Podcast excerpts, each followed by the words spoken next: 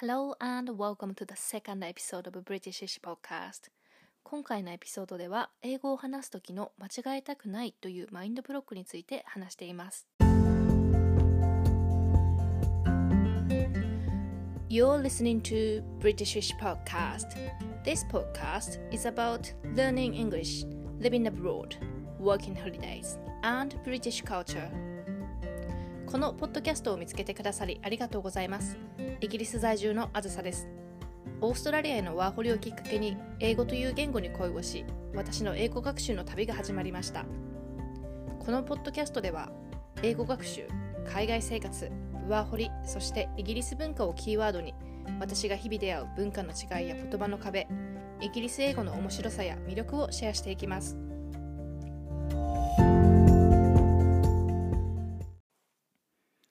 Everyone! 今日このレコーディングしてるのが3月22日なんですけれどもコロナウイルスの影響がすごい広がってますねイギリスではですね23週間前からストックパイリングとかパニックバーイングが始まってで最初はの日本と同じようにトイレットペーパーがなくなったんですねそしてパスタとか缶詰とか冷凍食品が次になくなってでその後ベーコンとか、まあ、肉類あと野菜類も売り切れました。で今週に入ってからは卵とかパンとか牛乳とかそういう staple food も手に入れるのが難しくなってます。で今日ローカルの小さめのスーパーに買い物に行ったんですけど店内に入れる人数をコントロールしていて1回に入れる人数が23人ってなっているのでもう外に行列ができていてなんかね何か一つ買いたいだけなのにこう 何30分ぐらい待ってやっと入れるみたいな状況でした。で病院関係者が買い物に困ってるっていうのがニュースになっていて BBC のサイトでナースの女性が48時間シフトの後にスーパーに買い物に行ったらフルーツも野菜も何も買えなかったって言って涙ながらに話してるビデオを見たんですけども本当に心が痛くなりました。なんかあのテスコっていう大きなスーパーがあるんですけどそこがあのキーワーカーズあのナースとかドクターの人たちに専用の買い物の時間を作って今日早速朝の9時から10時この時間帯はもう病院関係者しか買い物できないよっていうあの時間を作ってました。で数日前にはですね全ての飲食店にデリバリーと持ち帰り以外の営業停止命令が出てであのそうなると働きたくても働けないっていう人たちがすごい数出てきてるんですけど、まあ、そういうビジネスを支えるためにも国が仕事できなくなった人の給料を80%まで補助するっていうことになったようです。日本のいる日本にいる家族と話したところ学校が休みっていうこと以外影響そんなに出てないみたいなんですけど皆さんの住んでるところではどんな状況でしょうか日本がねイギリスのようなことにならないといいなと祈るばかりですえー、今日お話ししたいことは英語を話す時のマインドブロックの取り方について。いざ英語を話すぞってなった時に言葉が出てこないっていうことありませんか？きっと一番最初英語の勉強を始めた時ってまず言いたいことを日本語で考えてそれを頭の中で英語に訳してっていう人が多いんじゃないかと思います。そして考えた英語を実際に口に出すのにもすごく勇気が必要でなかなか言葉が出てこない。そして何て言おうって英語を考えてる間に会話が進んで結局何も言えない。これ以前の私です。私が英語の勉強を始めた頃は自然と出てくる英語って考えなくてもパッと出てくる英語は Hello, Hi, Good morning, Good night このぐらい挨拶ぐらいでした。グループで会話してるのに英語がすぐ出てこないから会話に入れなくて自分はその場にいるのに何も発言できず透明人間のように感じていました。この当時の自分を分析すると英語が出てこなかった理由が3つ。まずは、えー、英語のインプットが全く足りていなかった。インプットが足りないから言いたいことを英語に直す力も弱かった。2つ目が間違えたくないという気持ちが強くて言葉がすぐに出てこなかった。3つ目が英語の英語を英語で理解する力がなかった。なので理解するのに時間がかかってなんとなくこう言ってるのかなって考えてる間に会話が進んで自分の発言する機会がなかった、えー、英語脳の育て方についてはまた別のエピソードでお話ししたいんですが今日は間違えたくないというこの完璧主義をどうやって捨てるかっていうことをお話ししたいと思っています。もちろんそういうマインドブロック持ってない人もいると思うんですね。出川哲朗さんみたいな。すごいですよね。こう知ってる単語でガンガン行くぶつかっていくみたいな。すごい羨ましいです。私の義理の兄がそうであの夫と日本に帰った時にあのお正月の時期だったので神社に行ったんですね。であの義理の兄が夫におみくじを引いたのかって聞いていておみくじって何て言えばいいかなってなるじゃないですか。であの彼はですねおみくじのことをギャンブリングチケットって言って説明していました。知っている単語を使って説明する。そうやって正しい正しくないよりもコミュニケーションを積極的に取ろうとする姿勢がすごく大事ですよね。私はもう本当にシャイでなかなかそういうことができなかったんです。でこの間違えたくないっていうマインドブロックがですね長い間私は取れなかったんです、えー、私のオーストラリアでのワーホリ1年目はもうそもそも最初に言いたいことを何て言えば英語でいいかっていうことをもう考える力もないぐらいだったんです。なのでこう仕事中にこれ英語で何て言えばいいんだろうとかって思うことがすっごくたくさんあってその時にしていたことはあの Google で調べてスクリーンショットを撮る。例えば「これどこに直せばいいですか?」って聞きたいけど何て言えばいいかわからない。そしたらもう Google にそのまま「これはどこに直せばいいですか？英語」みたいな感じで調べて、まあ、こうスクリーンショットを撮ってで友達にこう言いたいけど何て言えばいいかなっていう時も同じように調べてスクリーンショットを撮ってっていうことをしていました。毎日するのでもうすごい量のスクリーンショットになるんですね。もちろん全部は覚えられなくてこうなんとなくしか覚えてないものがほとんどでした。でなんとなくしか覚えてないっていうのは自信がないので使うのにためらってしまって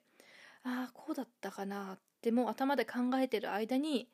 もう会話進んで結局何も言えないんですね。でその時自分に言い聞かせてたのはどう頑張ってもどうせ間違えるんだからとにかく口に出してみるって言い聞かせてました。でも実際自分の英語が少しでも人に理解されないたんびにそれがちょっとトラウマみたいになって人と話すのが億劫に感じていました。毎日テレビを見たりとかポッドキャストを聞いてでそういうこうインプットを続けているうちに理解できることが理解できる英語が増えてきました。時間は結構かかったんですけど。でそうやって知っているフレーズが増えることによってこうちょっとずつ自信がついてくるんですね。さらにその覚えたフレーズで単語を変えて使うことでなおさらこう言えることの幅が広がってきて、うん、それが自信につながってきたように思います例えば、えー、思ったより良くなかったって言いたい時思ったより良くなかったって言い方が分かんないからまず Google で調べますよねでそう、OK, it's, it's not as good as I thought it would be って言うって分かった。で、それを何回も何回も使っていく。で、それを使いこなせるようになったら、OK, 今度は、as, it's not as good as I thought it would be の good を変えて、it's not as expensive as I thought it would be 思ったより高くなかった。って感じでこう同じ文章だけど単語をちょっとだけ変えて使う？っていう感じでこう言えることがどんどんどんどん増えてくる。そうすることによってこう自信もついてきたように思います。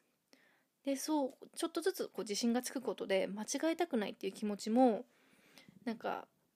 うん、気づかない間に弱くなったように思います。そして最近思ったのがネイティブの英語にもいろいろあって何が正解何が間違いとかって気にする必要全然ないなって思ったんです。きっかけがあってあの最近夫に2回英語を直されたんです。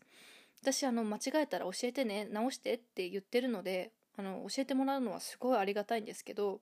その時あの指摘されたことはですね私が It don't make no sense って言ったんです。I said it don't make no sense. Instead of it doesn't make any sense.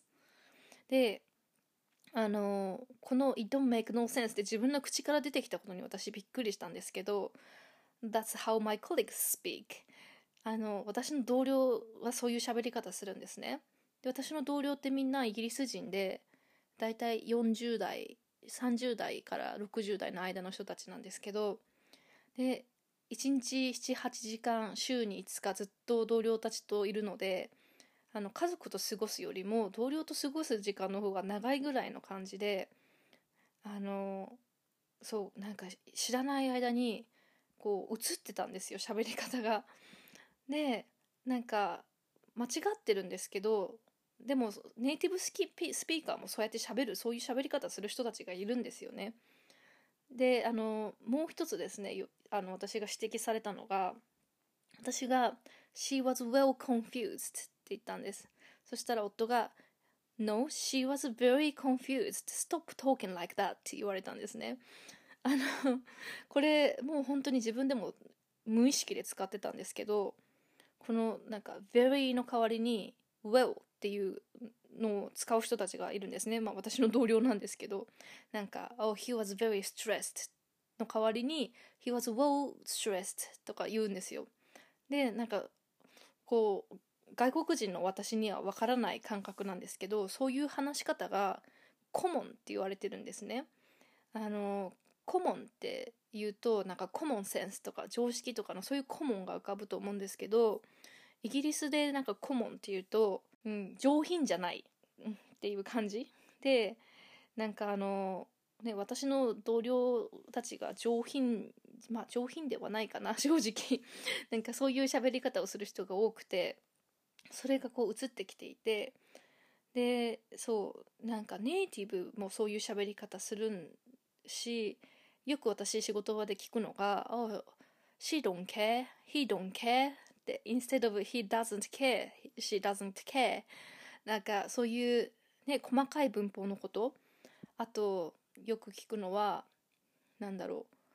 う。あ my の代わりに me を使う。Oh, it's me daughter's birthday. It's my, do it's my daughter's birthday の代わりに、Oh, it's me daughter's birthday とかって言うんですよ。で、文法間違ってるってこう思うんですけど、でもそれはもうなんかイギリス人にとっては、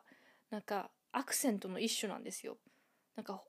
方言とかでもなくて彼らはそれをアクセンツって言いますね。Oh that's northern accent とかって言うんですよ。で